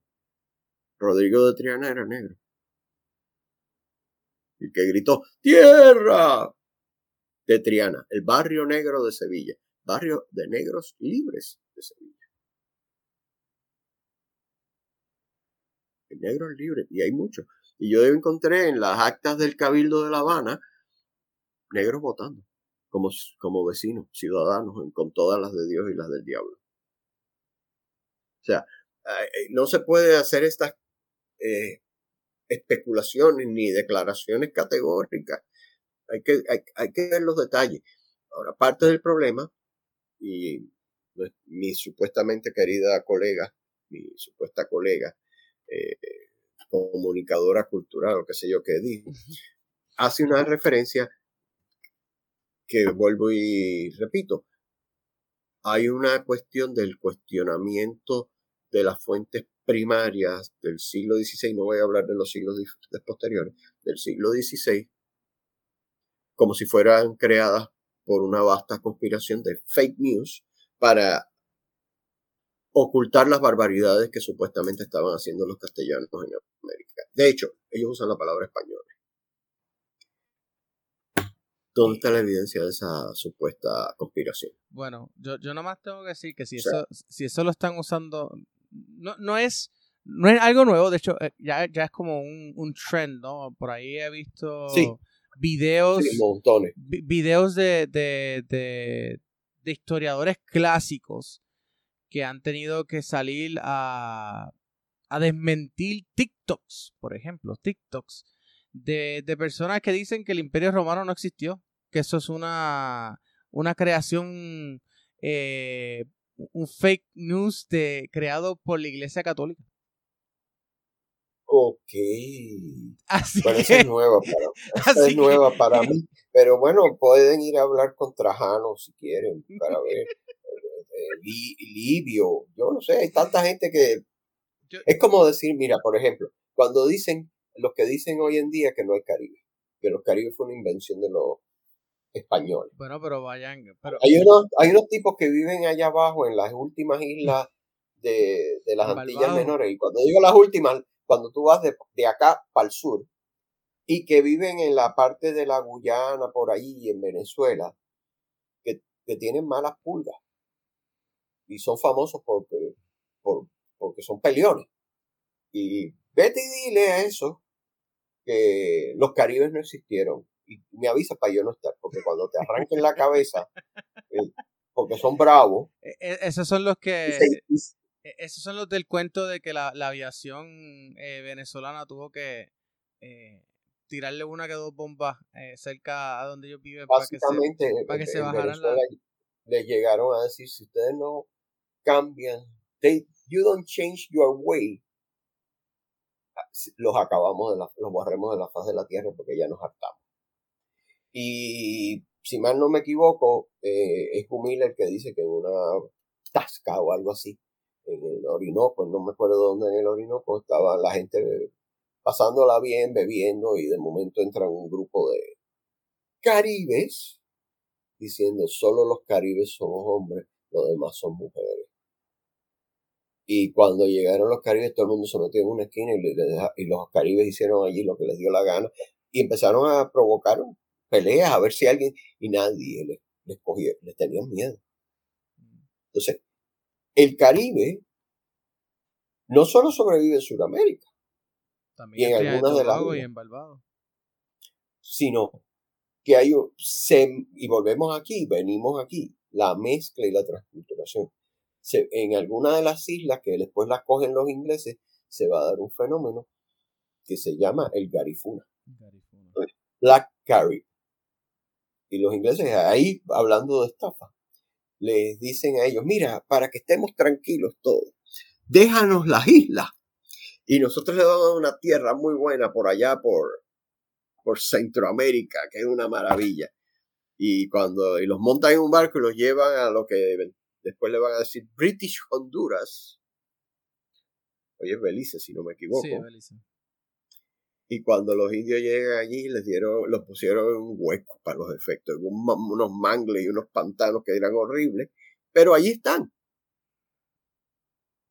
Y sí, es verdad, fisiológicamente, biológicamente, pues son gente negra. Pero ellos no se consideran africanos. No, ellos se consideran Caribe. Caribe, Cali, Cali, Garifuna. Cali- Garifuna. Ellos, el nombre que usan es Garifuna. Entonces la, la gente les ha puesto los Black Caribs, los Caribes negros. pero todavía hoy en día existen eh, Caribes Sí. Caribes, eh, por ejemplo, en el área de Tri- hay un área, ellos tienen una reservación en Trinidad y Tobago. Sí, yo lo sé. Por eso, ve- vete allí y dile que los Caribes no existen. Bueno, O sea, uh, bueno, doctor, llevamos casi dos horas aquí hablando de, de, de, de, de- de los indios, de, de los nativos caribeños, de, de- de colegas, escritos de otros colegas, eh, analizándolo y, y cuestionando, ¿no? Haciendo el trabajo histórico, tal vez de alguna manera jovial en algunos, algunos momentos. um, pero es que uno tiene que reírse. Sí, hay que Eh, reírse, hay que reírse, hay que reírse. Porque si no, estaríamos eh, sulfurándonos y saliendo eh, muchas, muchos problemas eh, estomacales luego. Le, le, le, planteo si, los que quieran comunicarse con usted y allá gritarle y decirle que usted no sabe lo que está hablando, bla, bla, bla, eh, ¿cómo lo pueden hacer? Bueno, normalmente yo no tengo una, una puerta abierta así para comunicarse conmigo. En algunos de los lugares donde he publicado artículos que están en- disponibles en la internet, sobre todo en Aquelarre, Historia y Ficción, la que la revista electrónica que produce el colega Pablo Crespo, hay unas partes donde algunos ensayos donde yo hablo de estas cosas y pueden escribir sus comentarios debajo. Eh, pero yo no tengo portales, yo soy un 16th century man, como dice la canción de, de Elton John, y pues yo, yo esto, esto está ahí en el límite ahora mismo de mi capacidad tecnológica, lo que estamos haciendo, haciendo hoy. Pero, eh, nada, que te envíen los insultos a ti, entonces tú me los pasas y yo los contesto. Eh, bueno, sí.